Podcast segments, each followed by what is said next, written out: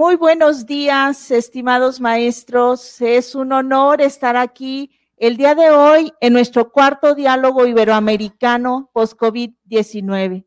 Para la Secretaría de Educación Jalisco, eh, a nombre del señor secretario Juan Carlos Flores Miramontes, por supuesto para la Comisión Estatal de Mejora Continua, estos ejercicios nos fortalecen a todos, nos inspiran y nos invitan a una reflexión profunda necesaria en estos momentos en los que estamos viviendo y que sabemos que tenemos enfrente un reto maravilloso y una oportunidad única para recrear la educación en Jalisco. Damos la muy cordial bienvenida y muy esperada esta conferencia con el doctor Fernando Reimers, que nos honrará con una conferencia y que por supuesto abriremos el diálogo para poder iniciar en Jalisco un ciclo escolar distinto. Muchísimas gracias, doctor Fernando Reimers. Un honor que esté con nosotros y será un placer escucharlo. Bienvenido. Muchas gracias. Muchas gracias por la invitación. Me complace mucho estar con las 83 personas que nos acompañan en vivo esta mañana en esta conferencia y quizás algunos más que puedan escuchar la conferencia posteriormente. Yo creo que efectivamente este momento tan difícil que viven las maestras, los maestros, los educadores, todos, de reconocer la, la dificultad que han tenido muchísimos estudiantes de aprender lo que correspondía que aprendieran, es un momento no solamente de lamentar las enormes pérdidas educativas que han causado el tener las escuelas cerradas durante tanto tiempo y que sin duda alguna van a marcar las oportunidades futuras de una generación completa, las posibilidades que van a disminuir sus posibilidades de mejorar su vida, de acceder a un empleo digno, de contribuir, de participar cívicamente y económicamente en sus sociedades. Pero este momento tan difícil también es un momento de hacer una reflexión muy profunda, de hacer una pausa y preguntarse qué tenemos que hacer en este momento para construir mejor. Yo creo que este es un contexto en el cual a todos nos toca recordar para qué existe la escuela pública. La escuela pública existe no solamente para formar ciudadanos, para darle la posibilidad a todas las personas de desarrollar las capacidades que les permitan convertirse en arquitectos de su propia vida y en personas que puedan contribuir al mejoramiento de las sociedades que, de las que les hacen parte. Y en ese sentido, creo que es muy importante hablar con enorme, con enorme claridad y con enorme honestidad. La escuela pública existe para servir a los estudiantes no existe para otra cosa. Desafortunadamente, con el curso del tiempo, en muchos sitios el sentido de la escuela pública se ha pervertido, se ha corrompido. Hay gente que ha pensado que la escuela existe para generar una chamba para un maestro, que existe para avanzar las aspiraciones políticas de funcionarios educativos, que existe para avanzar los intereses de un partido. Y la verdad, en un momento tan trágico como este, donde el futuro mismo de la democracia, donde el futuro mismo de las sociedades está en juego, es un momento de pensar con muchísima claridad a quién nos debemos. Y nos debemos nada más y nada menos que a los estudiantes. Y este es un momento para que todos hagamos un esfuerzo de la mayor honestidad posible para que nuestros estudiantes aprendan, para que aprendan todo lo que no han aprendido en los últimos 18 meses y mucho más, para que aprendan lo necesario para construir un mundo mejor durante este momento tan crítico de la pandemia y donde los años tan difíciles que se avecinan. Así que yo quisiera compartir con ustedes algunas ideas sobre cómo hacer eso desde la escuela y después me dará muchísimo gusto eh, contestar algunas preguntas que ustedes tengan a bien utilizando YouTube. Así que muchas gracias por esta oportunidad y tengo una gran esperanza en el poder de estos diálogos, aunque sea un grupo pequeño el que nos acompaña hoy, de realmente reenrumbar a la escuela a recuperar el sentido que le da vida. Muchas gracias. Muchas gracias, doctor Reimer. Seguramente se irán sumando en este diálogo mucho más compañeros. Los invito a ver un poco más de la trayectoria del doctor Reimers con esta presentación de eh, su currículum y sabemos que nos seguirá enriqueciendo en estos minutos más adelante. Bienvenidos a todos.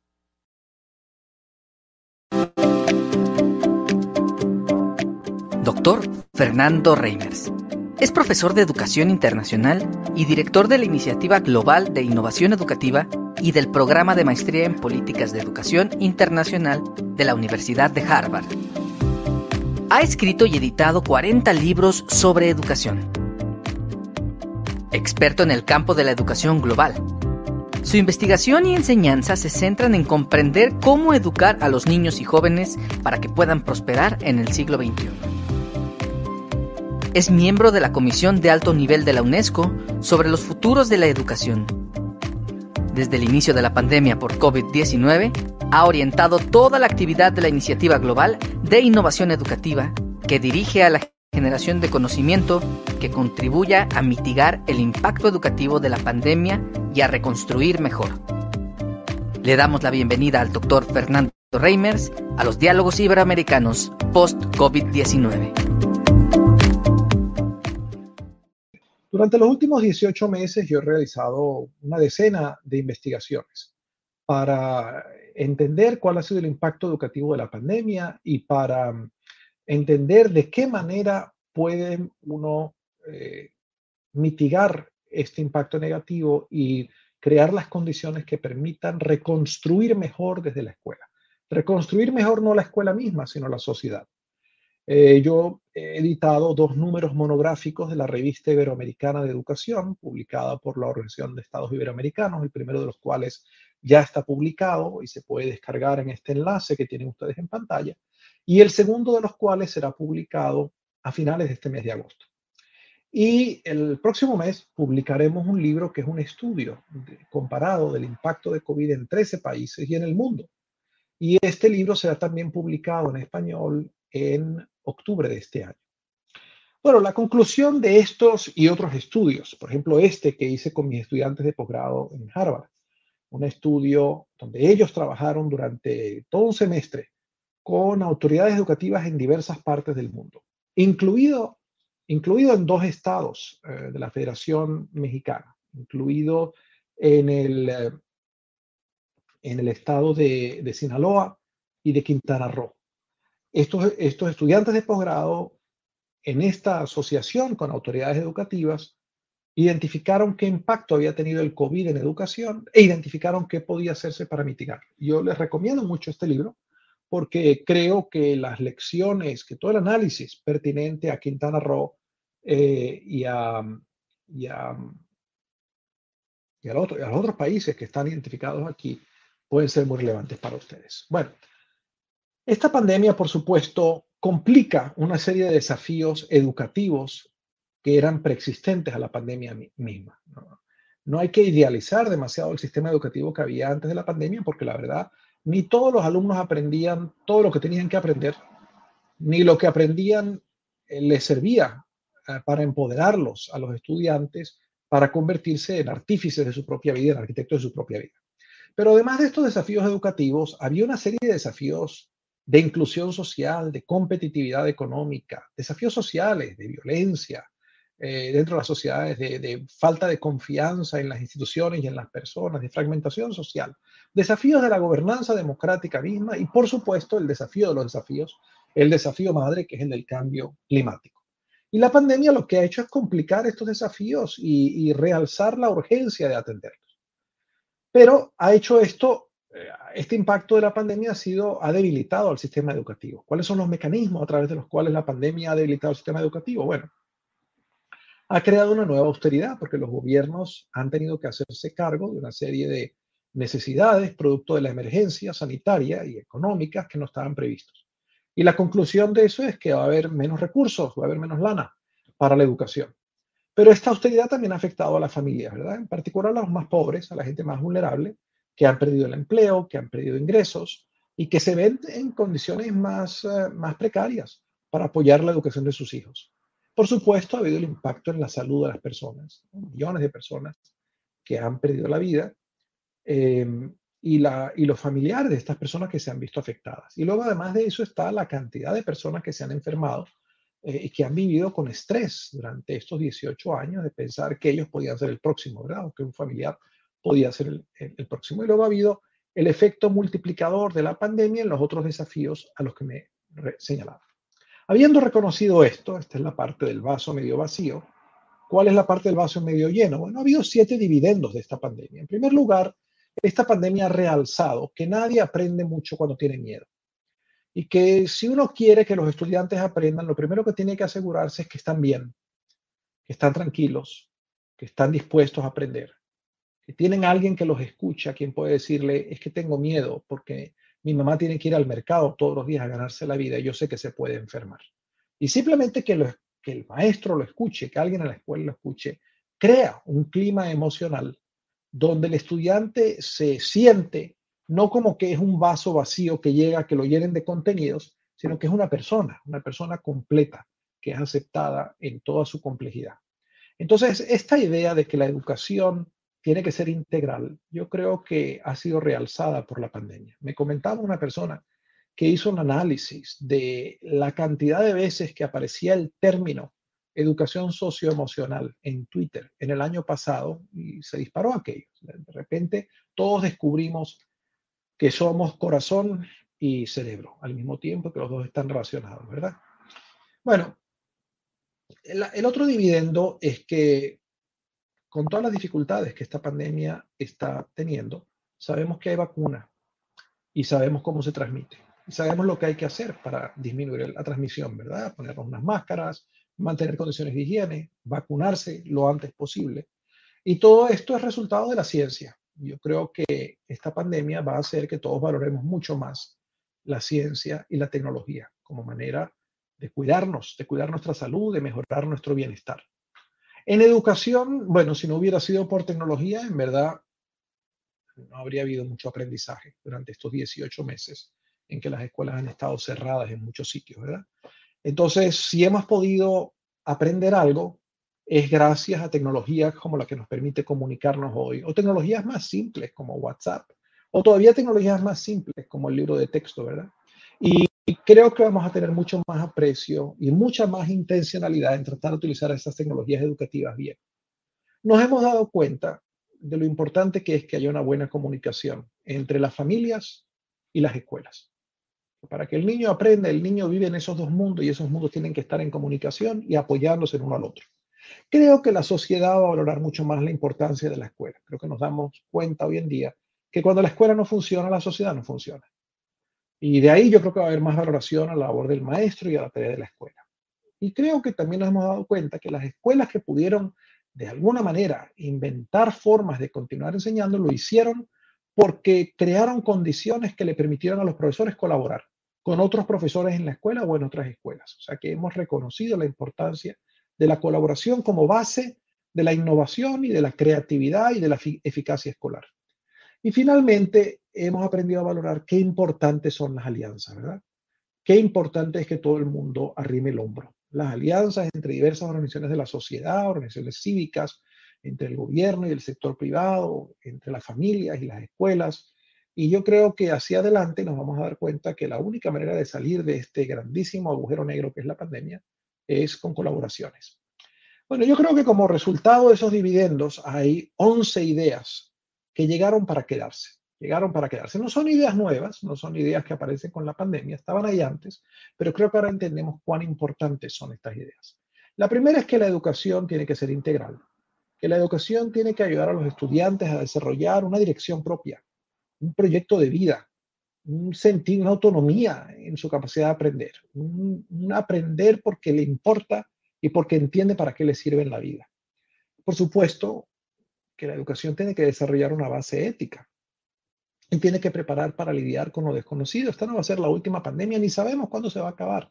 Esa es la pura verdad, porque aunque hay una vacuna y bueno, esperamos que esta vacuna pueda ser distribuida en todo el mundo, las mejores previsiones son que será a finales del año próximo, cuando la mayor parte de la humanidad esté vacunada. Y en un periodo tan prolongado, el virus pues muta, ¿verdad? Y aparecen cepas nuevas, como tenemos ahora la cepa delta. Entonces, ¿eso qué quiere decir? Bueno, eso quiere decir que hay que estar preparado para lidiar con las circunstancias que nos traiga la vida. Y la educación tiene que preparar para eso, tiene que desarrollar flexibilidad, capacidad de adaptación, capacidad inventiva, imaginación, etc. Eh, por supuesto, en un contexto donde lo que está en juego es la vida, si vamos a aprender, no es para hacer una simulación, ¿verdad? Es para aprender en profundidad, para aprender de verdad y comprender y que nos quede algo. Hay muchas cosas que antes llamábamos aprendizaje, lo que pasaba en la escuela, que aquello era como un bañito, ¿no? Alguien entra rápido en la regadera y sale y no le queda nada. Se, moja un poquito y, y ya al rato es como que no hubiera entrado ahí.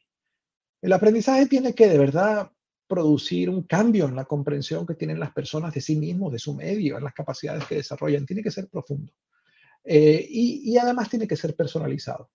Tiene que conectar con lo que le interesa a la persona, con la manera en que aprende la persona, con sus circunstancias. Hoy sabemos que no hay dos alumnos en la misma escuela que, sean iguales porque sus circunstancias de vida son distintas. Para que la educación, unos tienen más tiempo para aprender, otros tienen menos, unos tienen más apoyo en la familia, otros tienen menos, unos aprenden de una manera, otros aprenden de otra. Entonces la educación tiene que tomar eso en cuenta.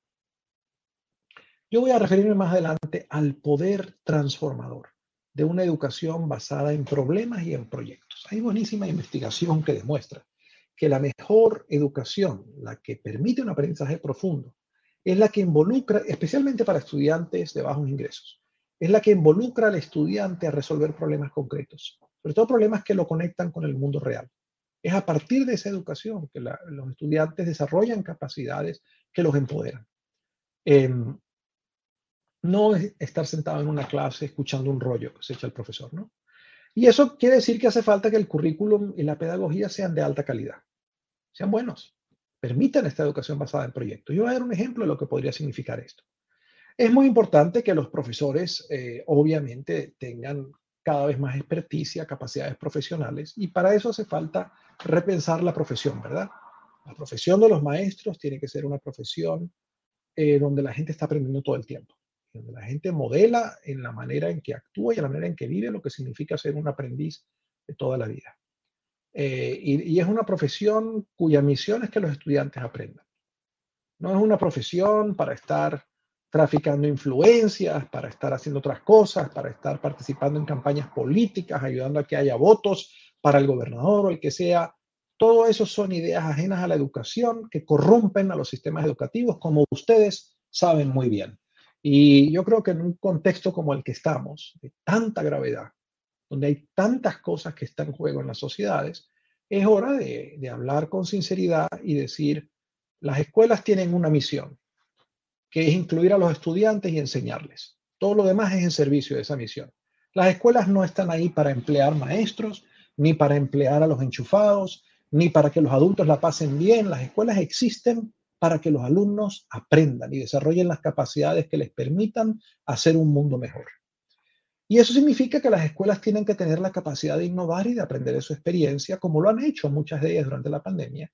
Y para hacer eso hace falta aumentar el tejido conectivo que conecta las escuelas unas con otras y con otras instituciones. Yo creo que estas 11 ideas son un dividendo, un regalo que nos deja la pandemia. Las sabíamos antes, pero yo creo que en un momento, sobre todo porque no hemos salido, en que cualquiera de ustedes o yo mismo puede perder la vida mañana, es hora de hablar con una prístina claridad. Eh, esta, estos son, este es el norte de la educación.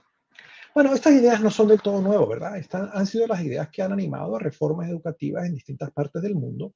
Y una de las cosas que yo he estado haciendo en la última década con mis colaboradores en la Iniciativa Global de Innovación Educativa es estudiando reformas educativas que tenían como propósito avanzar esas ideas. Y este libro reciente que ustedes pueden descargar gratuitamente en el enlace que está en pantalla es un análisis de una serie de reformas educativas en el mundo, incluida, por cierto, la reforma educativa mexicana del sexenio anterior, una reforma desde mi punto de vista muy bien concebida conceptualmente, pero que no tuvo la posibilidad de ser implementada de forma profunda por las transiciones políticas y porque los sistemas educativos a veces se utilizan para servir otros propósitos que no son los educativos mismos. Eh, estos son dos libros recientes, aparte de ese, este libro Reformas Educativas del siglo XXI estudia la importancia del proceso de implementación de una reforma. Una reforma, en verdad, no son las ideas que se consignan, ¿verdad?, en un plan. Una reforma son las cosas que de verdad cambian. La reforma es lo que se implementa. Entonces, hablar de una reforma que se quedó en el papel es no hablar de nada. Eso no existe. Eso es literatura, poesía, prosa, pero eso no es una reforma. Y este libro, Reformas Educativas del siglo XXI, analiza la experiencia de siete reformas en distintos países del mundo que tenían la ambición de desarrollar estas capacidades del siglo XXI. ¿Por qué menciono estos libros? Porque yo creo que este es el momento de eh, plantearnos con seriedad cómo transformar los sistemas educativos, porque la verdad no tenemos mucho más tiempo. Aquí hay otra serie de recursos, me voy a referir a dos de ellos, producto de la, la investigación que llevamos a cabo en la iniciativa global El primero de nuestros libros, Enseñanza y Aprendizaje en el siglo XXI, fue traducido en México por el Fondo de Cultura Económica y, publicado en México mismo. Ustedes lo pueden conseguir allí. Y luego hay una serie de otros libros que se pueden obtener de diversas maneras, como los que están aquí en pantalla. Em, bueno, en la iniciativa global, como decía, hemos llevado a cabo 10 estudios sobre qué significa una educación completa. Y una de las cosas más recientes que hemos hecho fue un, un librito que escribí por encargo de la Academia Internacional de Investigación Educativa y de la UNESCO. Un librito que sintetiza esta investigación de los últimos 18 meses y que será publicado en septiembre en varios idiomas, incluido el español, donde me pidieron que resumiera todo este trabajo de investigación sobre COVID y sobre todo que diera unas orientaciones prácticas para maestros, directores de escuela, autoridades educativas sobre qué se puede hacer para construir un renacimiento educativo desde la escuela. Y yo voy a, bueno, les animo a que se lean este librito que estará publicado muy próximamente. Eh, está titulado Educación y COVID-19, recuperarse de la pandemia y reconstruir mejor. Pero yo voy a esquematizar, digamos, lo que está en ese libro. Básicamente lo que yo digo en ese libro es que hay que pensar en este momento hay una visión muy extendida, que es la de que la pandemia ha producido tanta pérdida educativa, que lo que tenemos que hacer es recuperar la pérdida. Yo creo que esa visión es muy limitada, porque convierte en el norte regresar al sistema educativo que teníamos antes. Y eso es limitado, en primer lugar, porque no sabemos cuándo se va a acabar esta pandemia. No sabemos si va a haber otros momentos de, de, encierre donde las escuelas no van a poder estar funcionando y no sabemos si va a aparecer otra pandemia, por un lado. Y por otro lado, el sistema educativo antes de la pandemia, como decía al comienzo de mi presentación, no funcionaba bien para todos los niños. Entonces, lo que hay que hacer realmente son tres cosas al mismo tiempo. Por un lado, por supuesto, hay que asegurarse que en este momento en que la pandemia continúa, las estrategias que pongamos en su lugar sean más efectivas. Esa es la intención, por ejemplo, de los estudios en este libro, Una calamidad educativa, y en esta guía que estoy presentando ahora, eh, presento una serie de ideas estratégicas de cómo hacer esto. En segundo lugar, por supuesto que hay que recuperar lo que no se aprendió, no los contenidos. Hay que acelerar los aprendizajes para desarrollar las capacidades que los alumnos necesitan, pero sobre todo, hay que desarrollar la resiliencia del sistema educativo para poder funcionar durante futuros brotes pandémicos. Yo creo, para decirlo de manera simple, que lo que hay que construir es un sistema híbrido, donde en cualquier escenario, con y sin pandemia, los alumnos van a aprender en parte presencialmente y en parte a distancia. Y cuánto les toca aprender a distancia va a depender de cuán difícil sea reunirse en la escuela. Bueno, para cada uno de esos tres horizontes hay una serie de recomendaciones que consisten en, hay que evaluar de qué manera ha cambiado el contexto para los estudiantes, para las familias, para los maestros. Hay que desarrollar una estrategia para enseñar durante este brote o para recuperarse del mismo. Y para hacer eso hay que aumentar la capacidad de escuelas, de maestros, de directores, de estudiantes, de familia y del sistema. ¿Qué significan cada una de estas dos cosas? Bueno, muy simple. Evaluar los cambios en el contexto es hacer cinco cosas. Es hacer la pregunta al estudiante, ¿cómo estás? ¿Cuál es el bienestar de los estudiantes? ¿Y en qué condiciones están de aprender? ¿Qué necesitan aprender? En segundo lugar, hay que asegurarse que los estudiantes tengan acceso a los mecanismos que uno cree, ¿verdad? Si es la educación presencial, presencial, si es venir un día sí, un día no, que estén participando, si es en parte venir a la escuela y en parte estudiar en línea, que todos tienen acceso. En tercer lugar, hay que asegurarse que los profesores están bien y en condiciones de enseñar. Hay muchos profesores que están agotados por el esfuerzo que ha significado, por la incertidumbre, por el estrés que ha causado esta crisis. Luego, hay que verificar en qué estado están las comunidades, porque la verdad es que algunas, las más marginadas, están muy mal, muy mal. Y ha aumentado el hambre, y ha aumentado la violencia, y ha aumentado una serie de problemas, y eso hay que tomarlo en cuenta. Uno no puede enseñar como si eso no estuviera pasando porque ese es el mundo de nuestros estudiantes. Y luego hay que evaluar cómo está funcionando el sistema educativo, porque hay muchas cosas que no se hicieron, ¿verdad? De supervisión, de evaluación, de profesores, de promoción, y hay que, el sistema educativo es una máquina que estaba funcionando a media máquina o a cuarto de máquina, y hay que hacer un diagnóstico, una auditoría de qué es lo que se dejó de hacer y qué capacidades hay de hacer en este momento. Bueno, eso en cuanto a la evaluación. Después hay que desarrollar una estrategia educativa híbrida híbrida, para siempre, no para la pandemia, ¿verdad? En primer lugar, que esté orientada por el compromiso de, que todos los estudiantes participen y aprendan. En segundo lugar, que se va a hacer una plataforma híbrida que, incluya educación presencial y a distancia. En tercer lugar, repriorizar el currículum. Enfatizarse no en los contenidos, que estaban en el currículum, sino en las competencias. Y sobre todo, enfatizar una educación integral, como decía yo al referirme a estas 11 ideas que llegaron para quedarse. Luego hay que enfatizar no la educación remedial, no la recuperación, sino el aprendizaje acelerado y personalizado. Hay que apoyar, por supuesto, la salud mental y el bienestar de los estudiantes. Hay que evaluar todas las cosas nuevas que se han hecho y ver cuáles de esas funcionan y qué condiciones permitieron que, surgieran. Hay que dar una atención integral a los estudiantes. Y finalmente, para poder hacer esto hay que aumentar las capacidades, ¿verdad? Hay que alinear los roles en la escuela y las responsabilidades, en cierta manera rediseñar la escuela para que apoye un desarrollo integral de los alumnos. Hay que desarrollar las capacidades de los profesores, de los directores, eh, la formación profesional y comunidades de aprendizaje. Hay que construir alianzas, como decía antes. Hay que fortalecer esas alianzas con las familias y hay que construir redes de escuelas. Eh, bueno, ustedes tendrán ocasión de leer en más detalle estas estrategias y lo que significan. Hay diversos grupos que están trabajando, elaborando una estrategia operativa en distintos países, cómo hacer estas cosas en Brasil, en Colombia, en la India, en México, eh, en Perú. Y, yo les invito a ustedes a que una vez que lean la guía, pues se sienten con el lapicero a decir, ok, ¿y esto cómo lo vamos a hacer en el caso de Jalisco?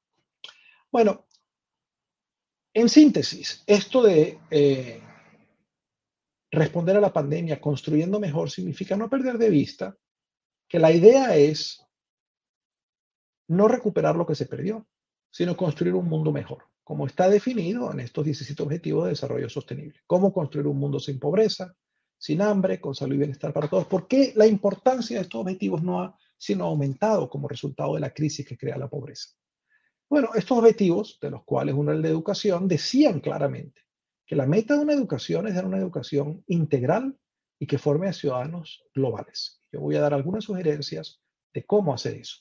¿Por qué es eso muy importante? Bueno, lo dice muy bien el secretario general de Naciones Unidas, ¿verdad? Esta pandemia es mucho más que una crisis sanitaria, es una crisis económica, humanitaria, de seguridad, de derechos humanos, que ha afectado a todo el mundo, a los individuos, a sus familias, a las comunidades, a las sociedades, y que ha realzado todas las fragilidades de las sociedades y sobre todo las enormes brechas de oportunidad, las brechas, la gran desigualdad en las sociedades.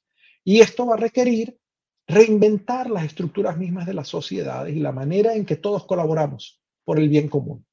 Es decir, salir de esta crisis va a requerir un enfoque de todos, de todo el gobierno, de todo el mundo impulsado por la compasión, y por la solidaridad. Ahora se dice fácil, ¿verdad? Esto que yo estoy diciendo, que la idea ahora tiene que ser reconstruir mejor o construir mejor.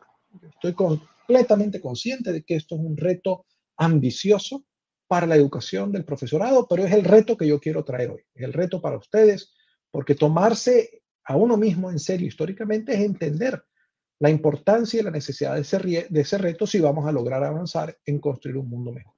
¿Qué significa eso en concreto en materia educativa? Que es hora de empezar a pensar de forma integral. Y, pensar en forma, integral en la educación significa, por supuesto, en pensar en desarrollar destrezas cognitivas, pero también en la capacidad de que los alumnos se relacionen con los demás. Eso es importantísimo en este momento. Es importantísimo no solo para los alumnos, sino para los adultos. Y las capacidades de conocerse a uno mismo y de manejarse a sí mismo, de controlarse a sí mismo. Estas capacidades cognitivas a su vez se pueden desglosar en conocimiento, estrategias de procesamiento y cognitivas y creatividad. ¿Qué significan estrategias cognitivas y de procesamiento? El pensamiento crítico, la solución de problemas, la capacidad de análisis, el razonamiento lógico, la interpretación, la toma de decisiones, ¿Qué significa el conocimiento? Bueno, las habilidades comunicativas y lectoras, las capacidades de escuchar activamente, el conocimiento de las disciplinas, la capacidad de utilizar información y evaluar los sesgos en la información, la alfabetización digital, ¿verdad? Las capacidades digitales. Luego, creatividad e innovación. Va a hacer falta mucha creatividad y mucha innovación. Pero eso es solamente un pilar, digamos, de las capacidades que nos hace falta. El otro son las capacidades de trabajar con los demás eso requiere poder comunicarse, poder colaborar, trabajar en equipo, cooperar, coordinar, poder ponerse en el lugar del otro, tener confianza y construir confianza, tener orientación a servicios, la capacidad de resolver conflictos. Y liderazgo, ¿qué significa? Bueno, asumir responsabilidad, comunicarse de forma clara, poder presentarse adecuadamente e influir sobre los demás. Y finalmente están las capacidades de manejarse a uno mismo, ¿verdad? De conocerse a uno mismo y manejarse a uno mismo. que se divide en tres grandes categorías, la apertura intelectual, la ética de trabajo y responsabilidad y la autoeficacia. ¿En qué consiste la apertura intelectual? Bueno, la flexibilidad, la adaptabilidad, la apreciación artística y cultural, la responsabilidad personal y social, la competencia intercultural, el aprecio por la diversidad, la adaptabilidad, la capacidad de aprender continuamente, el interés intelectual, la curiosidad. ¿Qué significa la ética de trabajo? Ustedes lo saben bien, la iniciativa, la autodirección, la responsabilidad, la perseverancia, la productividad, el, profesionalismo, la ética, la integridad y finalmente las capacidades de autorregulación y de cuidar la propia salud, tanto física como mental. Bueno, yo quiero presentar aquí dos recursos, porque están publicados en español, muy sencillos, que ilustran lo que significa enseñar a partir de proyectos que estén alineados con los objetivos de desarrollo sustentable. Yo llamo esto un currículum de ciudadanía global, global pero básicamente lo que estos son son proyectos que abren las puertas y las ventanas de la escuela al mundo y que le enseñan al estudiante que lo que está aprendiendo en la escuela le sirve para entender el mundo y para mejorar el mundo y para entender, entender cosas que le interesan. El primer currículum que yo desarrollé, titulado El Curso Mundial, que pueden ustedes descargar gratuitamente en, este libro, básicamente eh, fue desarrollado con estos principios, que yo creo que es el, el tipo de principios que deberían servir para repriorizar el currículum al regreso a la escuela. Empezar pensando cuál es la meta, cuáles son las competencias que queremos desarrollar. Hacer la mayor cantidad posible de la educación basada en proyectos y problemas. Enfatizar el aprendizaje activo, el, hacer y aprender sobre el hacer. El asegurar que el desarrollo de las competencias es integral, conocimiento, habilidades y actitudes. Asegurar que hay una serie de temas coherentes, rigurosos, que permiten a los estudiantes establecer conexiones entre las diversas disciplinas, que les permiten aprender cosas nuevas, eh, que, fomentan la agencia de los estudiantes, el capacidad, la capacidad y el deseo de, echarle ganas, de hacer una diferencia, ¿no? Eh, que les permiten aprender de las cosas que funcionan, que les permiten ver el vaso medio vacío, pero también medio lleno. Y, verse estimulado por los desafíos, pero también motivado y animado por las cosas que sí funcionan que desarrolle un espíritu emprendedor, un espíritu innovador, que establezca alianzas con la comunidad y con los padres como recursos, que enfatice el desarrollo de este espectro amplio de capacidades al que me refería, orientado con los objetivos de desarrollo sustentable, pero haciendo muchas conexiones entre lo global y lo local, ¿verdad? El primer objetivo es no pobreza, pero eso no significa que si uno hace un currículum en Jalisco, le va a hablar a los niños de la pobreza en la India, ¿verdad? Le va a hablar de la pobreza en Jalisco, en su vecindario, en, la parte de atrás de la escuela, en, en la, en diferentes partes del estado y después en otras partes de México. Le va a hablar también de Veracruz, le va a hablar de México, de, de, Chiapas, le va a hablar de distintas partes del país y luego le va a hablar, por supuesto, ¿por qué no?, de Guatemala y de Honduras, de El Salvador eh, y de Venezuela y de Colombia y también, ¿por qué no?, de Bangladesh y de la India. Y poco a poco va llevando al estudiante a entender que estos temas como la pobreza son locales, pero también son globales y qué es la capacidad de comprender esta interrelación la que le permite a uno verdaderamente entender la pobreza y sus causas y qué hacer para resolverla. Pero lo, lo va a hacer no haciendo que los estudiantes eh, se dediquen a leer cosas que no comprenden, sino colocándolos a los estudiantes en la posición de hacer cosas concretas que les permitan comprender qué es la pobreza, qué la causa y qué pueden hacer ellos. Bueno, esa es la idea de este currículum, básicamente. Entonces, eh, este currículum, la gran innovación, en el momento en que lo publiqué hace ya unos años, fue que definía con mucha claridad 180 competencias en tres grandes bloques, ¿verdad? Interculturales, conocimientos y habilidades, y luego hábitos de trabajo y mentales. Y bueno, las describía en este nivel de detalle que ustedes ven en esta lámina. ¿Y por qué les presento esto? No tanto porque yo les invito a que desarrollen estas competencias, sino que les invito a que a la hora de repriorizar el currículum en su escuela en Jalisco, lo hagan con un nivel de especificidad como el que está ilustrado en la pantalla. Eh, porque es con esa claridad, es solamente con esa claridad con la que es posible hacer una educación acelerada. Insistir en esto. Eh, mucha gente estado conversando con muchas personas en esta pandemia, en este contexto, y dicen, no, pero es que hay tanto contenido que no se cubrió, hay tanto programa de estudio que no se cubrió, que aquí vamos a tener que hacer muchas actividades de recuperación, como si el problema fueran los contenidos. Y a uno se le olvida que el contenido de un programa es un recurso de método, es un medio, no es un fin. El fin son las capacidades que uno quiere que el estudiante aprenda. Y lo que hay que hacer con el fin es tener muy claro cuáles son las capacidades y bueno, hacer un caminito más rápido para llegar ahí, porque la verdad es que se nos fueron 18 meses. Y hacerlo en el mismo caminito que teníamos antes significaría tratar de llevar el reloj atrás 18 meses. Y eso es demasiado tiempo. Entonces, aquí de lo que se trata es de decir, bueno, ¿y cómo podemos en menos tiempo llegar al mismo sitio? Mucho currículum, la verdad, tiene cosas redundantes, tiene cosas más importantes que otras, tiene mucha repetición, se explica la cosa y se explica otra vez y se explica una tercera vez. Un currículum acelerado es decir, ¿sabes qué? Lo vamos a explicar una sola vez. Y vamos a decidir qué es lo que es esencial para lograr las competencias que son el fin de este currículum y qué es lo que es accesorio que no vamos a cubrir de esta manera. Por supuesto, seguramente va a haber también que buscar tiempo adicional para enseñar, ¿verdad? Horas adicionales, los fines de semana, las vacaciones, etc. Pero lo importante aquí es basar esto en la idea de un currículum acelerado. Bueno, esa es la razón por la cual yo les estoy presentando estas competencias, porque un currículum acelerado lo primero que requiere es muchísima claridad sobre qué es lo que se espera que, aprendan los estudiantes. Ustedes me hacían una de las cuatro preguntas, es, bueno, ¿y qué puede hacerse en una escuela para poder llevar a cabo, eh, poner en la práctica un currículum que eduque ciudadanos globales basado en proyectos, en problemas como el que yo estoy presentando? Y ese es el tema de este libro. Este libro fue traducido y publicado al español en México por el CREFAL, se, consigue en México, se consigue en México eh, gratuitamente en PDF y se consigue también en papel, seguramente en el CREFAL. Y este libro lo que tiene son tres herramientas muy simples. La primera es un protocolo que explica cómo pasa uno de este currículum a un marco de competencias terminales y de ahí a desarrollar un itinerario, una trayectoria, un currículum. En segundo lugar, incluye un protocolo para poner a los diversos profesores y a las autoridades de la escuela a colaborar desarrollando una educación acelerada, una educación alineada con los objetivos de desarrollo sustentable. Y finalmente, un ejemplo, cinco lecciones por grado, desde el primer grado hasta el último grado de escuela secundaria, de escuela media superior. ¿En, ¿En qué consiste este protocolo? Pues básicamente en crear un proceso. Son 13 pasos muy simples.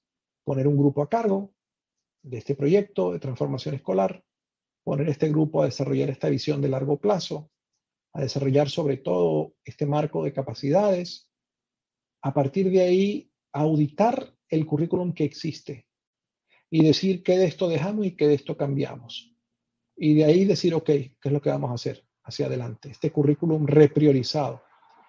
Comunicar esto para que haya muchísima claridad, por eso es importante definir con muchísima precisión de forma operativa esas capacidades que tienen que ganar los niños, desarrollar un plan para llevar esto a cabo, a cabo, quién va a hacer qué cuándo, ¿verdad?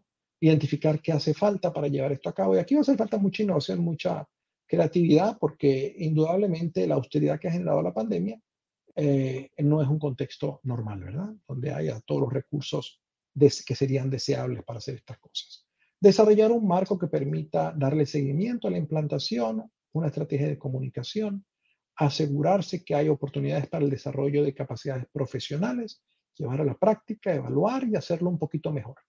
Un poquito mejor al año siguiente y un poquito mejor al año siguiente. Pero lo interesante es que como estas tres herramientas permiten mucha claridad sobre lo que está haciendo la escuela, uno puede conectar a varias escuelas para que de manera simultánea hagan esto que están haciendo las escuelas, que es evaluar en qué medida el seguir un plan de estudios o el seguir una, serie de lecciones, una serie de este currículum de ciudadanía global permite desarrollar ciertas capacidades y en qué medida esto permite lograr los resultados que uno quiere. Si varias escuelas hacen esto de forma simultánea, pues uno ha constituido una red de mejora, que es muy distinto a una comunidad de aprendizaje. A veces se llama una comunidad de aprendizaje simplemente una agrupación de profesores que están aprendiendo unos de otros, diciendo que quieren aprender. Esto es muchísimo más intencional, esto es mucho más como un laboratorio de innovación educativa donde está haciendo experimentos. Como todas están haciendo experimentos parecidos o alineados, eso permite que cada escuela gane en un año de experiencia, pues en una red de seis, seis años de experiencia, y en una red de 100, 100 años de experiencia. O sea, lo que hace este protocolo es visibilizar ese proceso de evaluar las dos hipótesis sobre las que se basa cualquier currículum, ¿verdad? Si yo enseño a mis alumnos aprenden B y si aprenden B, las consecuencias son X, Y, Z. Bueno, les decía que hay otra serie de estudios que hemos llevado a cabo en la Iniciativa Global de Innovación Educativa y yo quiero destacar, eh, eh, me referí hace un momento, aquí pueden ustedes, tienen los enlaces en los cuales pueden descargar de forma gratuita los libros a los cuales me he referido. Pero lo que yo quisiera ahora es destacar dos libros que tienen que ver con la formación de profesores y que están en español y que pueden también descargarse en los enlaces que tienen ustedes en la pantalla. voy simplemente a resumir eh, este libro, que es un estudio de innovaciones educativas, programas educativos que habían alcanzado escala en varios países y que tenían la finalidad de desarrollar las capacidades de los profesores para educar de forma integral. Y básicamente lo que hace este libro es una serie de estudios de caso y mira de forma cruzada en los estudios de caso cuál es el DNA común. Y ese, ese DNA común es el DNA de cómo hacer buena formación de profesores, ¿verdad? Primero, ven a los profesores como adultos que están socialmente ubicados y que tienen que responder a necesidades reales de sus escuelas. No, son tablas en blanco que están ahí listas para aprender cualquier cosa, para escuchar cualquier rollo que alguien le diga, sino que es gente que tiene una tarea que hacer que es hacer que sus estudiantes aprendan en un contexto enormemente difícil, etcétera. Bueno, entonces la formación profesional tiene que estar bien alineada con esa realidad. Em, y eso significa crear no un encuentro de tres días, no dos encuentros, sino una serie de actividades en la escuela de forma sostenida durante un año, tres años. Eso es lo que hacen estos programas. Las modalidades de, desarrollo profesional que utilizan estos programas son variadas. Incluyen desde darle a los profesores libros para que ellos puedan leer y estudiar por su cuenta, ponerlos a discutir libros, ponerlos a observarse unos a otros, ponerlos a hacer proyectos de investigación-acción, escuchar charlas, tener círculos de estudio, etcétera, ¿no? Eh, todas estas cosas a la vez. Eh, por supuesto, estos programas de formación tienen la intención de formar a los profesores integralmente, para que ellos puedan formar integralmente a sus alumnos, ¿verdad? ¿Cómo puede un profesor que no tiene capacidad eh, de aprender de forma autónoma? ¿Cómo puede educar a sus alumnos para que aprendan de forma autónoma? ¿Cómo puede un profesor que no tiene la capacidad de ponerse en el lugar del otro enseñarle a un alumno a ponerse en el lugar del otro? ¿Cómo puede un profesor que no maneja sus emociones enseñar a sus alumnos a manejar sus emociones?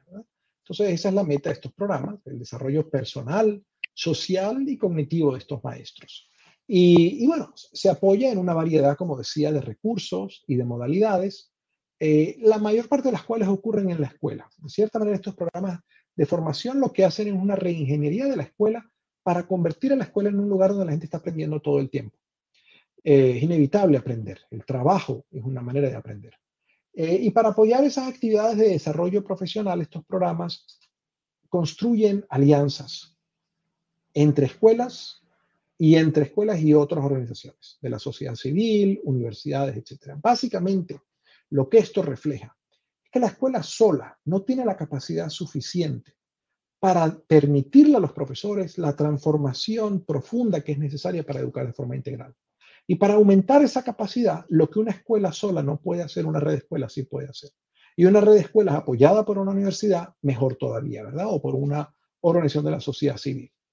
Eh, estos programas se plantean no desarrollar las capacidades individuales de los profesores, sino transformar la cultura de la escuela, el trabajo que hacen los profesores de forma colaborativa. Todos estos programas miden de diversas maneras, un tema que va a ser muy importante en este momento, el de la medición, y las organizaciones que apoyan estos programas todas demuestran lo que significa ser una organización de aprendizaje. Eh, bueno, estas son las ideas que yo quería compartir con ustedes en este momento, eh, invitándoles a, hacer una cosa muy importante desde la escuela en, en, esta circunstancia tan difícil, que es convertir a la escuela en un espacio de pasión de un mundo mejor. El mundo en este momento fuera de la escuela es muy complicado. Hay gente enferma, hay gente que ha fallecido, hay gente que está pasándola muy mal. Pero la escuela tiene la capacidad de ayudarle a los alumnos no solamente a imaginarse un mundo mejor, un mundo más solidario, un mundo más incluyente, sino de desarrollarles la capacidad para convertir en realidad esa imaginación. Y la idea de un currículum alineado con los objetivos de desarrollo sustentable, que construya proyectos y que construya, eh, que educa a partir de problemas, en programas interdisciplinarios, es precisamente desarrollar esas capacidades. Bueno, muchísimas gracias por el privilegio de haberlos podido acompañar esta mañana y, enhorabuena. Los felicito por su compromiso con hacer cada uno de ustedes lo que esté de su parte por eh, empoderar a sus alumnos para que juntos podamos salir de esta circunstancia tan complicada que ha creado la pandemia. Muchísimas gracias.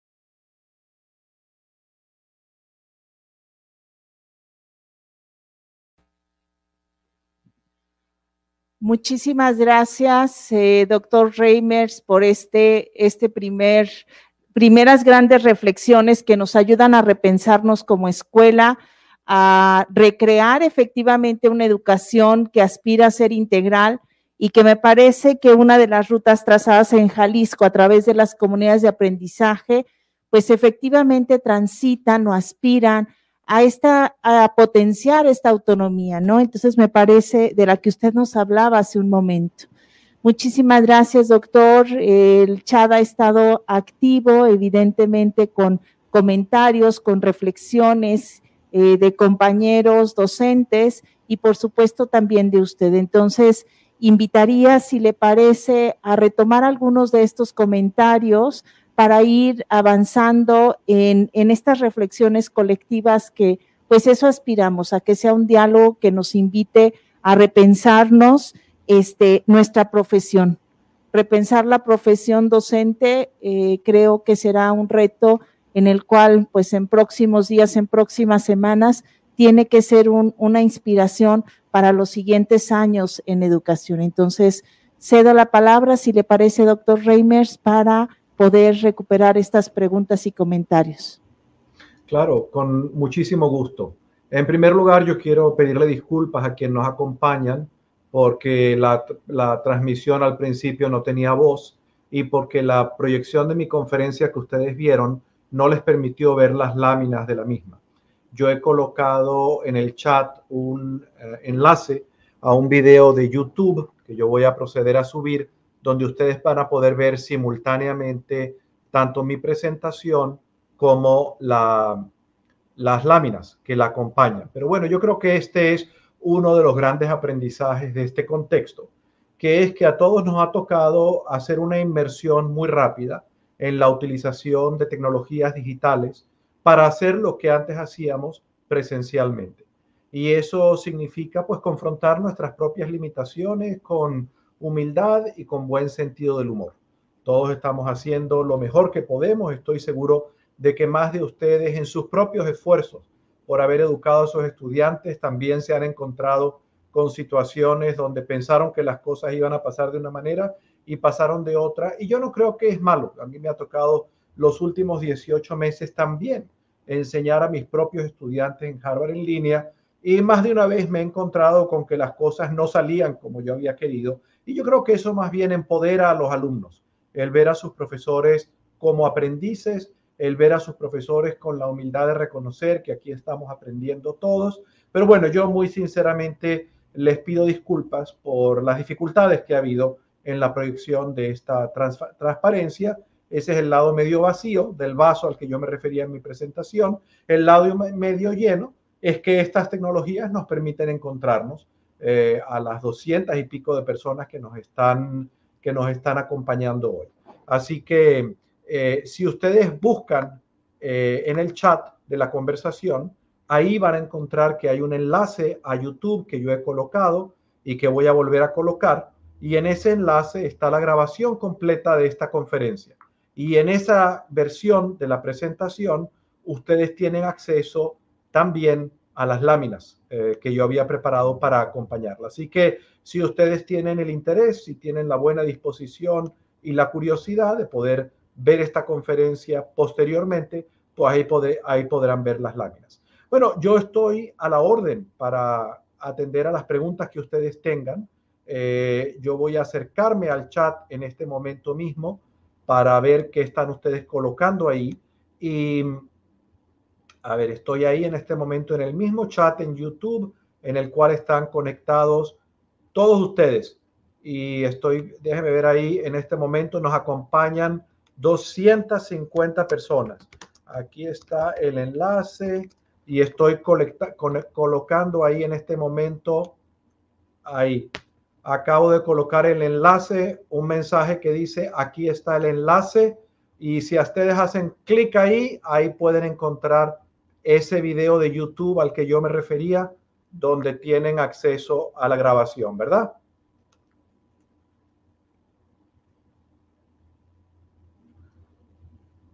Y y, el, y el video dice efectivamente que en este momento YouTube lo está procesando, pero eh, si ustedes se dan unos minutos va a estar completamente procesado. Lo acabo de subir al darme cuenta que habíamos tenido esta dificultad. Bueno, déjenme, eh, ¿cómo quieren que proceda? Le pregunto a los organizadores, ¿quieren ustedes que yo lea las preguntas o quieren ustedes leerme las preguntas? Em, veo aquí un... Dígame. Sí, doctor Reimer, normalmente, si le parece, nosotros vamos colocando las preguntas para que, bueno, pues usted pueda ayudarnos a, este, a este ejercicio, si le parece. Encantado de la vida. Adelante. Sí. Sí, claro, sobre todo un poco me parece lo, que se ha planteado en algunas de las preguntas es, y que usted colocaba, era la importancia de repensar la formación docente, ¿no? El papel que justamente eh, ha estado em, teniendo los docentes en este momento de pandemia y a lo que nos estaremos enfrentando al inicio del ciclo escolar. Me parece que esta es una de las reflexiones comunes que han surgido en el chat. Sí, mire, yo creo que Indudablemente, los últimos 18 meses, una de las cosas han hecho simultáneamente visibles dos aspectos complementarios, son dos caras de la misma moneda. Por una parte, el mucho profesionalismo de muchos docentes que frente a la realidad de no poder encontrarse cara a cara con sus alumnos, hicieron lo posible, lo imposible, lo mejor que supieron hacer para seguir enseñando. Y eso es absolutamente encomiable. Por otro lado, la pandemia también ha revelado, hay que decirlo con mucha claridad, las enormes deficiencias en las capacidades de los profesores para enseñar en línea y en las capacidades de los alumnos para aprender en línea y en la falta de conectividad. En, un, en el estudio al que yo hacía referencia al comienzo de mi exposición, el que va a ser publicado el mes próximo, donde yo comparo cómo ha afectado la pandemia junto con mis colegas las oportunidades educativas en 13 países. Uno de ellos es México, un artículo escrito por el doctor Sergio Cárdenas que ustedes van a encontrar muy interesante. Pero el contraste, por ejemplo, con el caso de Finlandia o el caso de Portugal o de Noruega es como el día y la noche, ¿verdad? ¿Y por qué es el día y la noche? Bueno, porque en Finlandia hace ya un tiempo que habían estado desarrollando las capacidades de los profesores de enseñar en línea. Y la verdad es que esto no se había hecho en México. Entonces los profesores se encontraron, llegada esta pandemia, desnudos de capacidad de saber qué hacer. Muchos teniendo que aprender por su propia cuenta, con sus compañeros, realmente improvisando. Y por supuesto, improvisando no es saber profesional.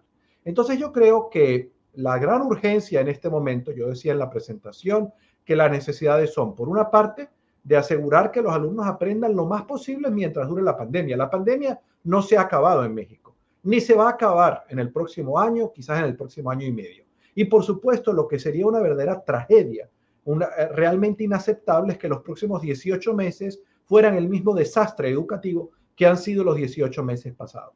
Y eso significa que a toda velocidad hay que desarrollar las capacidades de los profesores para hacerlo no mejor, muchísimo mejor que lo que lo hicieron los últimos 18 meses. Esa es una necesidad.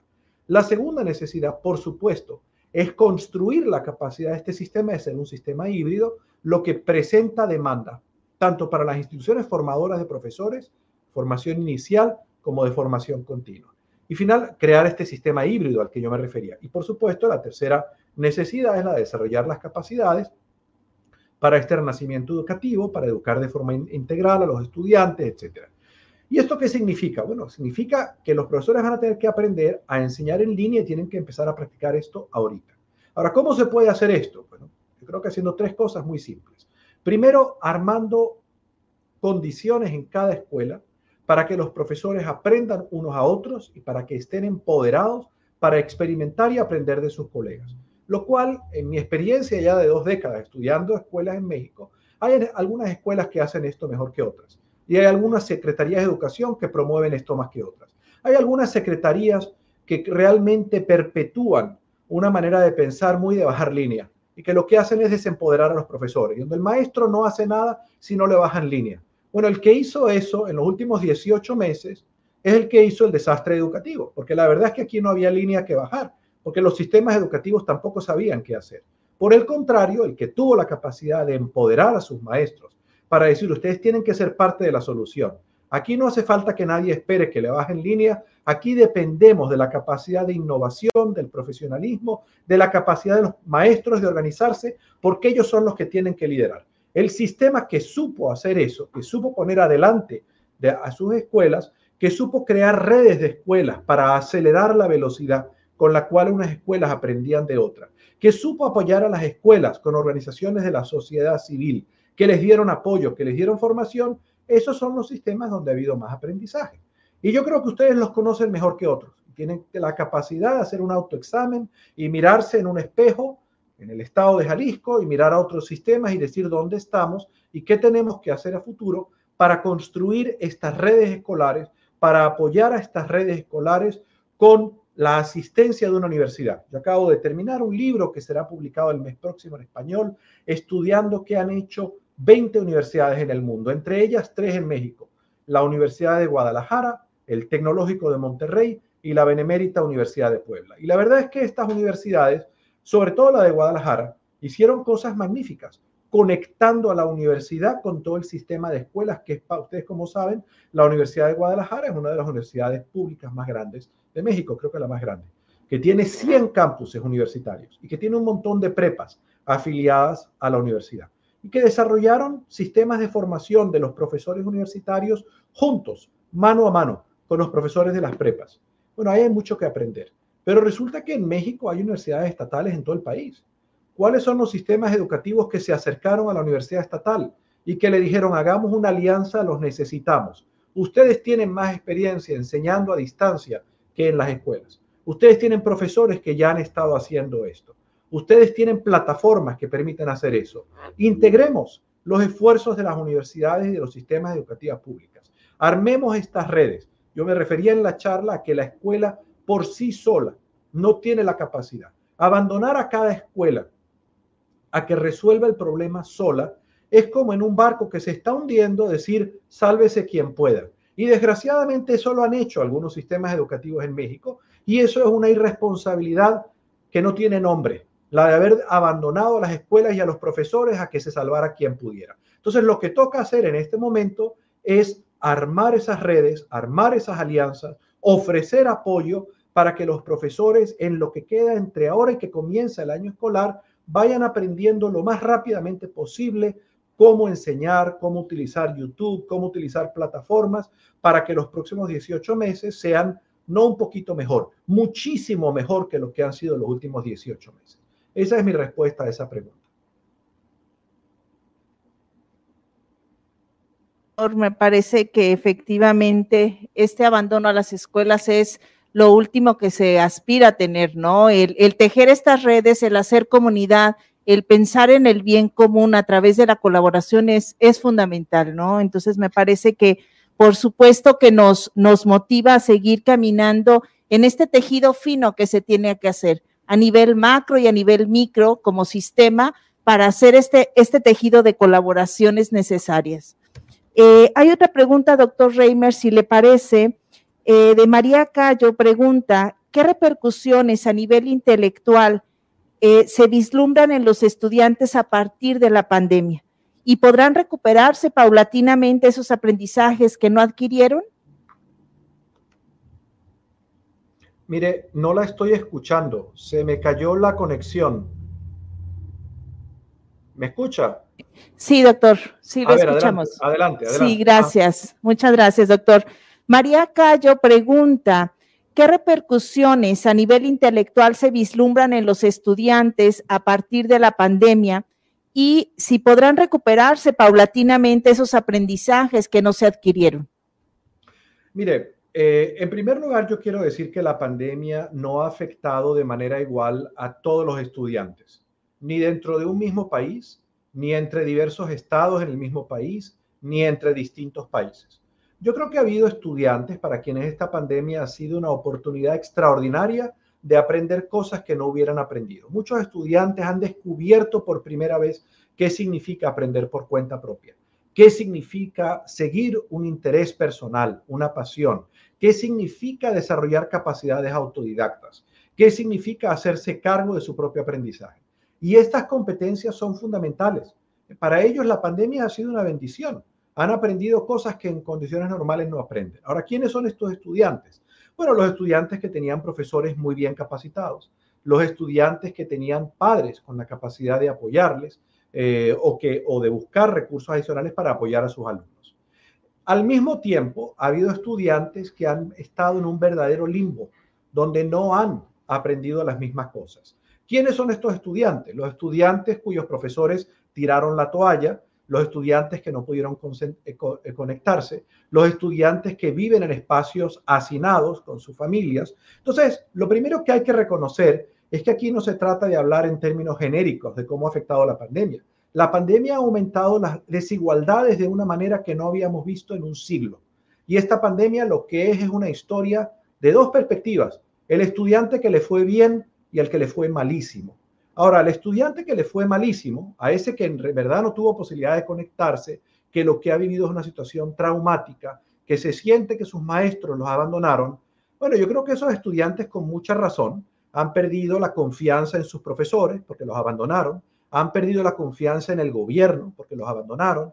Muchos de estos estudiantes deciden, yo no regreso a la escuela, ¿para qué? Si yo a nadie le importé durante este tiempo. Y esos estudiantes están en una situación de un gran riesgo de un gran riesgo de reunirse a maras, a gangs, actividad delictiva, eh, de tener una vida muy complicada y de ser parte de muchas complicaciones. De manera que yo creo que una prioridad tanto para los gobiernos como para los sistemas educativos es volver a atraer a esos estudiantes y tratar de persuadirles de que nos equivocamos y tratar de volvernos a ganar su respeto y su confianza.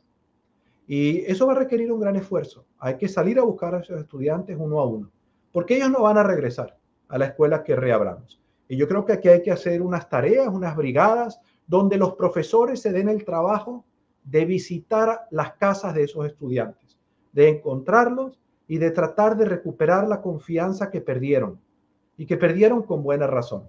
Entonces, eso es lo primero que hay que hacer. Y eso no va a ser fácil. No va a ser fácil para ningún maestro meterse en los barrios, meterse en los sitios que son peligrosos y decir, caramba, yo me equivoqué. Abandoné a mis alumnos en el momento que más me necesitaban y me perdieron la confianza. Eh, por supuesto, yo sí creo que es posible, si los estudiantes regresan, recuperar lo que no aprendieron. Pero recuperar lo que no aprendieron requiere pensar en este momento desde la perspectiva de las fortalezas y de las necesidades reales y no desde el punto de vista de las pérdidas. Eh, aquí no se trata de agarrar todos los contenidos que no se transmitieron en 18 meses y empujárselos con un embudo al estudiante. Porque, o sea, usted póngase en el lugar de ese estudiante traumatizado por la pandemia, que se siente abandonado y que lo traigan en la escuela a meterle una marcha forzada para aprender lo que no aprendió. No vuelve, no vuelve al día siguiente. Aquí de lo que se trata es de implementar lo que se llama educación acelerada. Y el tema de la educación acelerada es un tema que está muy establecido, es la antítesis de la educación remedial. La educación remedial es la que dice, ¿qué es lo que no aprendió?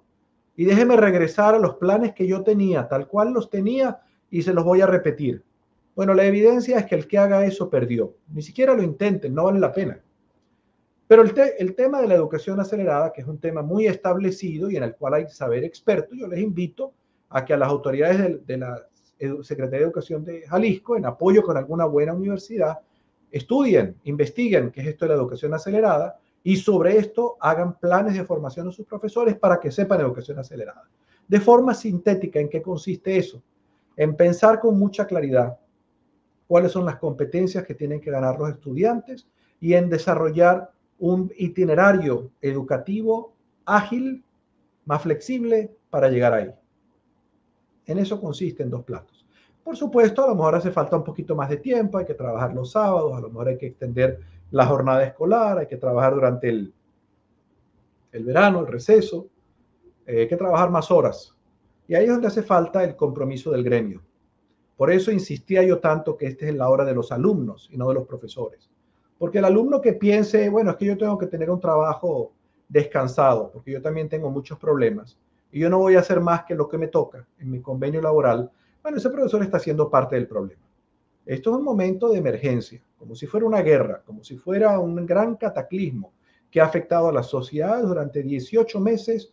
La gente más vulnerable de la sociedad le robaron el derecho a la educación. Esa es la realidad en dos platos. Y todos hemos sido cómplices de ese gran robo. Entonces, en este contexto no se vale decir, bueno, pero yo no me voy a incomodar. A mí que no me pidan trabajar más de lo que trabajo normalmente porque no estoy dispuesto a hacerlo. Bueno, el que haga eso sigue robando, sigue siendo parte de la simulación y sigue siendo parte del problema. Yo creo que esta es la hora, como si hubiera habido un gran terremoto, de esos tan terribles que sacuden a las sociedades, y el terremoto duró 18 meses. Y todos tenemos que salir a buscar los muertos debajo del terremoto. Los muertos son los que se les murió el cerebro porque no pudieron aprender.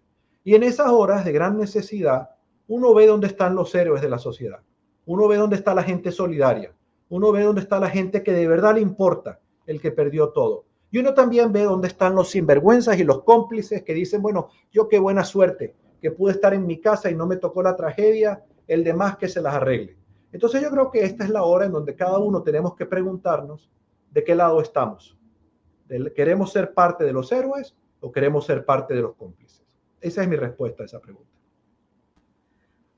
Bueno, doctor, nos ha lanzado retos maravillosos. ¿eh? Este, me parece que, que esta oportunidad que estemos teniendo con este, este terremoto educativo que, que estamos todos viviendo, pues nos ha permitido efectivamente pensar qué tenemos que hacer, que nos hemos equivocado, que hemos aprendido y que sobre todo pues hay alumnos que hemos dejado en el camino. ¿En dónde está el centro del proceso educativo?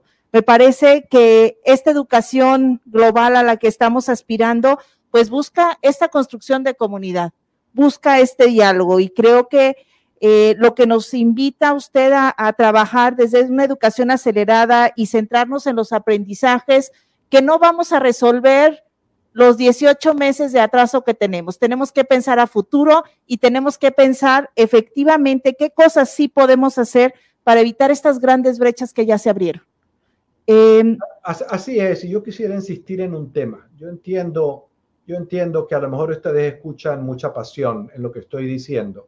Y la pasión viene de un coraje, un coraje que es que yo he estado estudiando pandemias pasadas. Y una pandemia es una cosa muy seria para una sociedad, una cosa muy seria. Mire, la última pandemia seria, seria que vivió la humanidad fue la del 1918. Se llamó la gripe española. Y esa fue una pandemia que produjo unos descalabros, pero que da tristeza pensarlo. Por darle un ejemplo, Alemania, que era uno de los países donde había mayor nivel educativo en Europa, en el mundo realmente. En Alemania, la pandemia esta produjo tal austeridad financiera que el gobierno dejó de invertir en educación comprensible, ¿verdad? Tenían todos estos gastos de la emergencia sanitaria, estos gastos económicos. Y como resultado de esto, en verdad mucha gente se sintió abandonada. No es que se sintió, la gente más vulnerable fue abandonada. Y con razón dijeron, aquí nos echaron a un lado del camino, nos echaron debajo del carro. Y entonces esta gente que se sintió que lo había perdido todo, dijeron, bueno, yo a nadie le importo, ¿verdad? Y un personaje que era un completo desconocido en 1918 un señor que se llamaba Adolfo Hitler, un señor que tenía un bigotico así como Charlie Chaplin, y que los políticos decían, no, ese es un payaso, no le hagan caso. Ese hombre se dedicó a hacer una cosa terrible, que fue acercarse a esa gente marginada y decirle, mira, tú sabes qué, tú a nadie le importas. Fíjate cómo te echaron debajo del carro. Tú a nadie le importas y la razón por la que tú estás mal es porque otros se aprovecharon. Y empezó a vender una ideología de odio, de verdadero odio de decir, aquí va a llegar tu hora de la revancha. Y en 15 años, este hombre pasó de ser un desconocido, un payaso, a ser el canciller electo de Alemania. Y una vez que se hizo el canciller electo de Alemania, por supuesto, destruyó la democracia, se hizo responsable del holocausto. Creo que es difícil imaginarse una tragedia mayor donde un gobierno se planteara un genocidio, agarrar al pueblo judío y decir los vamos a exterminar y echarlos a unos hornos, a unas cámaras de gas y matarlos. Realmente uno lo cuenta y no le cabe en la cabeza pensar que eso pueda ocurrir. Pero cuando uno lo analiza con cuidado, dice, bueno, eso ocurrió porque hubo una pandemia y porque los líderes administraron esta pandemia muy mal, con muy poca comprensión de lo que significaba echar debajo del carro a un montón de gente. Y esta pandemia pudiera tener el mismo efecto. Esta pandemia, hay que decirlo, hay que decirlo sin tapujos. En un país como México, México ha tenido la suspensión de clases de las más largas de la humanidad. A nadie le digan que esto era inevitable, porque ha habido muchos otros países en el mundo que enseñaron durante la pandemia. Y la estrategia nacional de México de decir, bueno, hagamos televisión educativa, que la gente vea, las evaluaciones que hay es que eso funcionó muy mal, que un montón de niños se quedaron desconectados completamente, colgados, abandonados. Y esto no fue un accidente de la naturaleza. Esto fue el resultado de las malas decisiones del gobierno mexicano, de las cuales fueron cómplices muchos maestros mexicanos. Echaron debajo del carro a los niños de los pobres. Y yo creo que hay que reconocer el error y hay que recuperarlo rápido. Porque nadie tiene garantizado ni el futuro de la democracia mexicana ni el bienestar en México. Y la vida en México podría complicarse mucho como resultado de que tanta gente fue marginada educativamente, económicamente, sanitariamente. De manera que yo creo que si uno hace un estudio serio de la historia, tiene la capacidad de darse cuenta, cuando yo digo que esto es un terremoto, no es una exageración. Esto pone en riesgo la viabilidad misma y el bienestar de muchas sociedades. Y es necesario que cada uno se tome a sí mismo en serio históricamente y diga, caramba, yo tengo un poquito de privilegio, yo tengo vida, yo tengo un trabajo, yo tengo salud y tengo por delante toda esta devastación. ¿Qué me toca hacer? Me toca salir a ver dónde están debajo de los escombros los que fueron echados debajo del carro. Y en los sistemas educativos hay muchos así. Muchísimas gracias, doctor. Me parece que estas realidades dibujadas tan claramente, tan claramente de una realidad de abandono, una realidad de pérdida en contextos tan vulnerables, no podemos ser ciegos a ellos. Y creo que lo que usted nos está invitando en todos los sentidos, como administración, como educadores, como directivos, evidentemente nos ayuda a tener cuidado efectivamente en esas malas decisiones que usted está poniendo en la mesa, en esos errores de los cuales tenemos que ser conscientes y tenemos que asumir con mucha valentía, me parece, eh, con mucha honestidad, lo que, está, lo que tenemos enfrente. Ante este terremoto que usted nos está dibujando y que me parece que coincidimos ampliamente. Tomar en serio las cosas, creo que en Jalisco y, seguramente en otras latitudes eh, hemos hecho estos esfuerzos de tomar en serio estas condiciones. ¿Qué nos toca hacer? ¿Qué nos toca hacer a cada uno? Estos intentos, por lo menos en no cerrar las escuelas en Jalisco a través de ejercicios de, de estas asesorías presenciales uno a uno para evitar estas brechas de las cuales usted nos habla o estos grupos de acompañamiento en los cuales con nueve alumnos, por lo menos en las condiciones que teníamos meses atrás, podíamos estar atendiendo, las escuelas podían estar atendiendo por lo menos alumnos de nueve, de nueve chicos en un espacio amplio, pero justamente porque no quisimos cerrar las puertas totalmente de la escuela. Entonces, estos ejercicios que sí hicimos ah, desde el inicio de este ciclo escolar que, que terminó anterior, me parece que fue un ejercicio que nos mantuvo vivos. Una pequeña luz, por muy pequeña que sea, pero que nos mantuvo en esa esperanza de no perder, de no perder a estos alumnos y que esta brecha se hiciera mucho más grande. Me parece que Jalisco se ha hecho muchas preguntas también. Jalisco se ha preguntado por qué no podemos transitar de un modelo tan individualista que es el que apuntala a un sistema educativo, a un sistema que busca la colectividad, a un sistema que busca la colaboración que usted nos ha mencionado, a un sistema que busca conformarse en una comunidad centrada en la vida. Me parece que lo que usted hoy nos ha expuesto pues claro que toca las fibras más hondas de todos los educadores.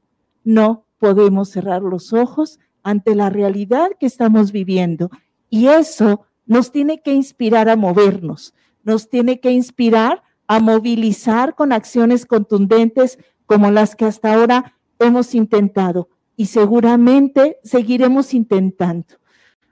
Eh, me gustaría, doctor Reimer, si le parece, cerrar con algunas ideas centrales de las charlas que se han dado también en el chat. Hay muchísimos comentarios de reconocimiento, de gratitud por, esta, por estos diálogos que, que son los que se quedan de verdad y se van reproduciendo permanentemente en muchos educadores de Jalisco. Estas reflexiones se van a quedar para seguirnos pensando y si le parece poder cerrar con tres ideas, tres ideas que nos ayuden, eh, ya sea usted un planteamiento de la educación acelerada, eh, algunos otros elementos de la formación docente inicial para de veras hacer un ejercicio transformador con, con nuestros docentes. Pero para enfrentar este terremoto al inicio de un ciclo escolar, ¿cuáles serían aquellas ideas que serían como nuestros irrenunciables para poder enfrentar esta realidad que tenemos con esperanza, con claridad, con sustento, por supuesto, con mucho sustento y por supuesto muy sensibles a lo que está ocurriendo en nuestro contexto jalisciense.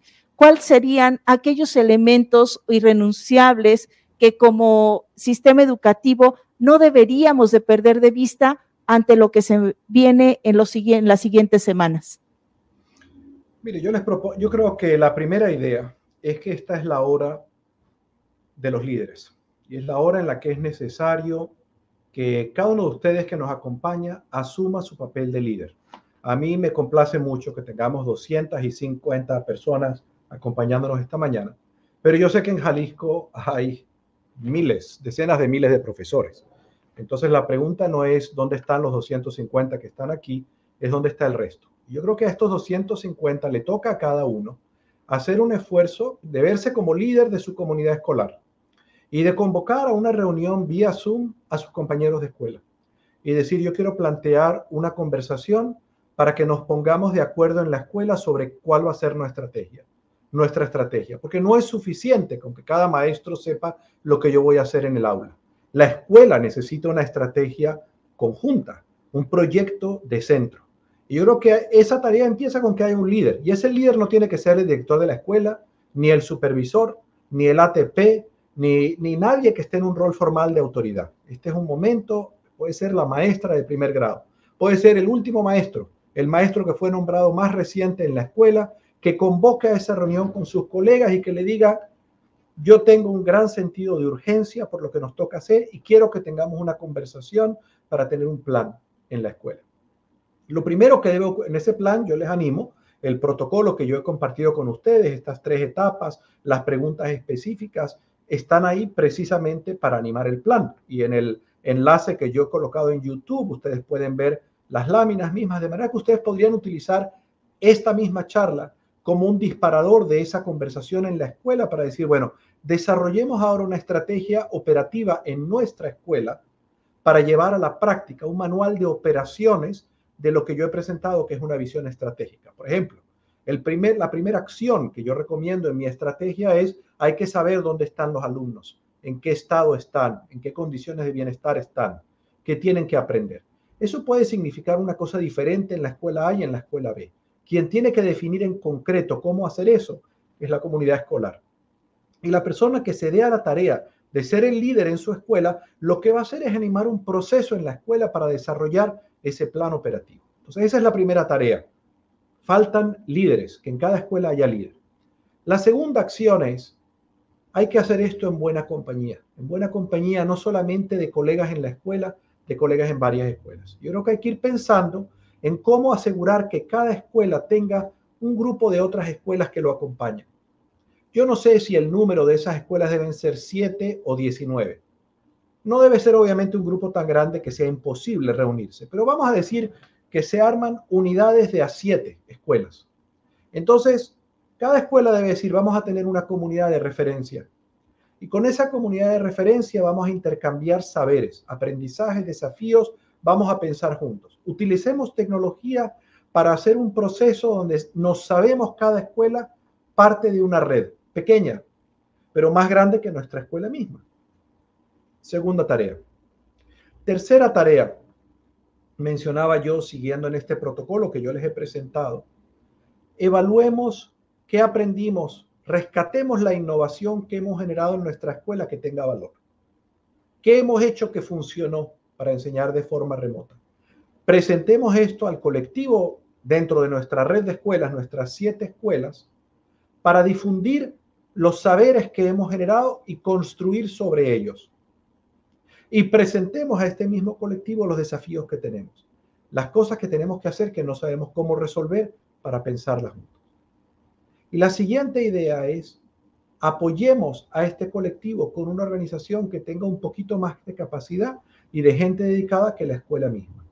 Si eso es una organización de la sociedad civil, si eso es una universidad, yo no lo sé, a ustedes les toca identificar en su contexto jalicense dónde están las instituciones que pueden ofrecer ese apoyo, que tienen un poquito más capacidad y pueden ayudar a esas redes. Esa sería mi, mi, sugerencia.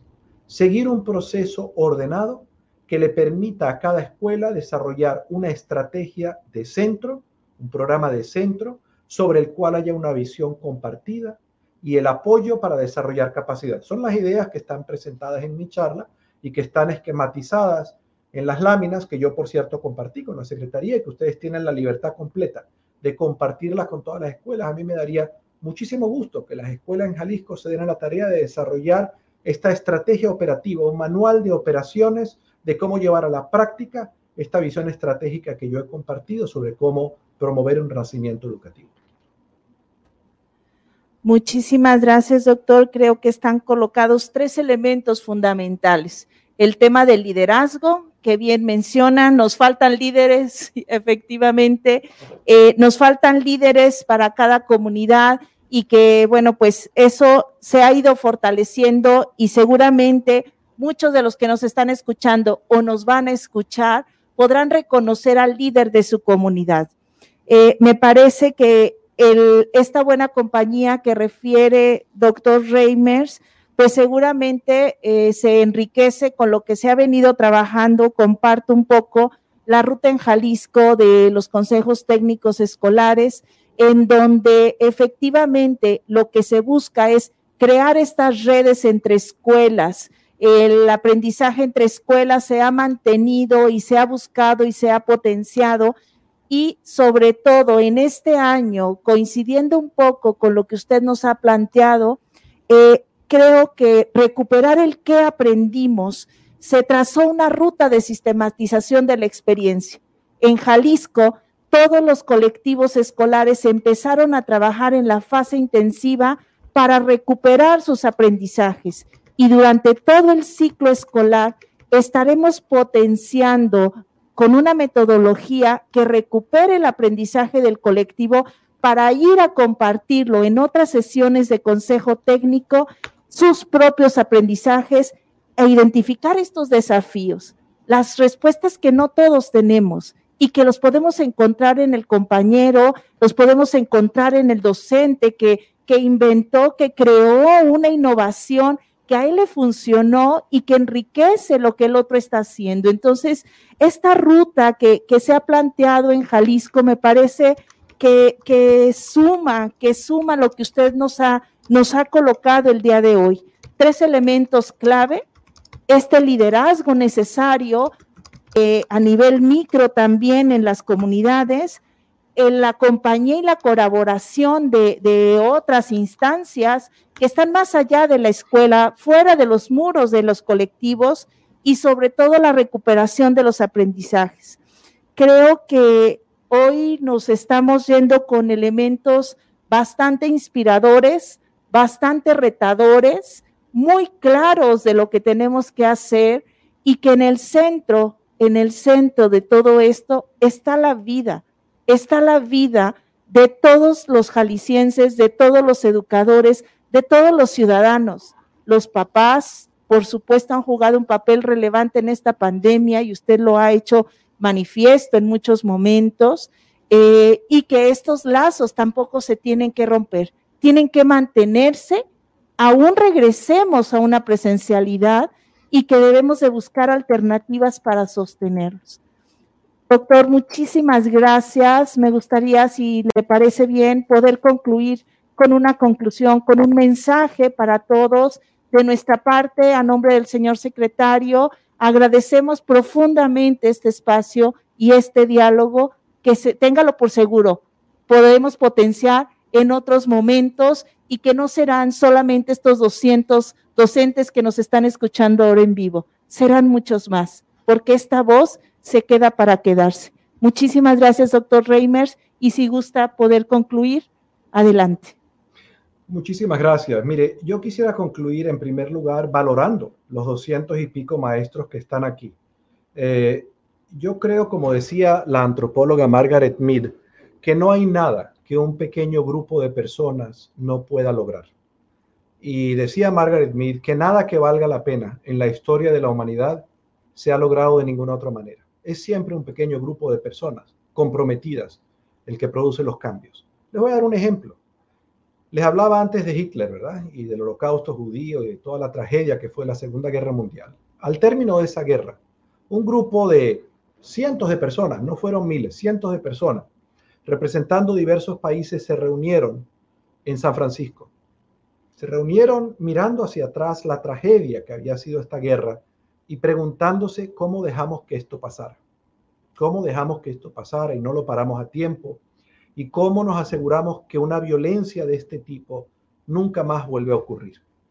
Y se les ocurrió una cosa magnífica. Dijeron, ¿por qué no creamos un mundo en donde cada ser humano, la dignidad de cada ser humano está reconocida y todos nos comprometemos a apoyar el logro de esa dignidad? Y se hicieron un invento que para mí es de los más maravillosos inventos en la historia de la humanidad. Es un invento que son dos cuartillas. Y en esas cuartillas rescataron 30 ideas. Y dijeron, cada una de estas ideas es parte de la dignidad humana. Cada una de estas ideas es un derecho que tiene un ser humano, sin importar dónde nació, si su familia era rica o era pobre, sin importar su raza, sin importar su género, sin importar su nacionalidad, sin importar su religión y llamaron a este documento la Declaración Universal de Derechos Humanos. Y habiendo pensado en cuáles eran esas 30 ideas, esos 30 derechos, dijeron, ¿y por qué no construimos ahora un mundo donde estos derechos sean una realidad? Una de esas ideas, la idea número 26, el artículo 26 de la Declaración Universal de Derechos Humanos, dice una cosa muy simple. Toda persona tiene derecho a la educación. Convirtió lo que hasta en ese momento era opcional en un derecho. Puso frente al resto de la humanidad en esas dos cuartillas de papel la idea poderosísima, revolucionaria, de que la educación es un derecho de cada ser humano, simplemente porque es un ser humano. Y que la educación no es un medio para lograr un fin, porque el ser humano no es un medio para lograr ningún fin. El ser humano es un fin en sí mismo. La dignidad humana no tiene precio, no es un fin en sí mismo. Y por haber rescatado esta idea de que la educación es un derecho, se iniciaron esfuerzos, poco a poco, al que todo el mundo fue sumando, para hacer una realidad, porque en ese momento, en el mundo, 1945 se acabó la guerra, en el 48 se adoptó la Declaración Universal de Derechos Humanos. En el año 48 en el mundo había 2.400 millones de habitantes. Y de esos, solamente dos de cada cinco habían pisado una vez una escuela. O sea que se puede decir realmente que la educación era un lujo, porque la mayor parte de los miembros de la humanidad, de los miembros de nuestra especie, no habían tenido acceso a la educación. Y en el curso de las siete décadas y media siguientes, del 48 a hoy, donde por cierto el tamaño de nuestra especie creció, pasamos de ser 2.400 millones a ser casi 8.000 millones el porcentaje de personas que habían tenido acceso a la educación pasó de ser 40% a ser 95%. Realmente usted esto lo cuenta y es increíble. Es increíble que hayamos construido una institución que le ha dado a todos los miembros de la especie humana una experiencia común que hayamos sido capaces de inventar una institución, la escuela pública, cuyo único fin es empoderar a cada generación para que conserve aquellos que la generación anterior considera bueno y justo y hermoso, y para que además tenga las capacidades para que el mundo sea mejor que el mundo que les dejamos. Realmente a mí esto lo cuento y me emociona pensar que el ser humano haya tenido esa capacidad, esa capacidad revolucionaria de mejorar el, futuro de nuestra especie. Y realmente esto lo empezaron un grupo de personas comprometidas, que tuvieron la audacia de imaginarse que la educación era un derecho y que tuvieron la, audacia de escribir esto en estas dos cuartillas. Y este momento es tan grave como el momento del término de la Segunda Guerra Mundial y requiere de un grupo de personas comprometidas. Y yo veo en los 250 y pico maestros que nos han apoyado no los que no están, sino los que sí están. Porque yo pongo en ustedes mi esperanza de que ustedes son ese pequeño grupo de personas comprometidas en Jalisco, sobre cuyos hombros descansa la responsabilidad y la esperanza de hacer el ejercicio de imaginación, de tener la audacia de imaginarse qué significa hacer en este momento tan terrible, de tanto dolor de la escuela pública, ese espacio de transformación ese espacio revolucionario de construcción de una sociedad mejor que la que encontró la pandemia. Y yo no tengo duda de que ustedes tienen muchas más capacidades de las que tenían esas personas que se reunieron, porque ¿saben qué? Esas personas que se reunieron en la Ópera de San Francisco en el 45 no tenían acceso a un móvil. Y todos ustedes que me escuchan tienen acceso a un móvil y al Internet.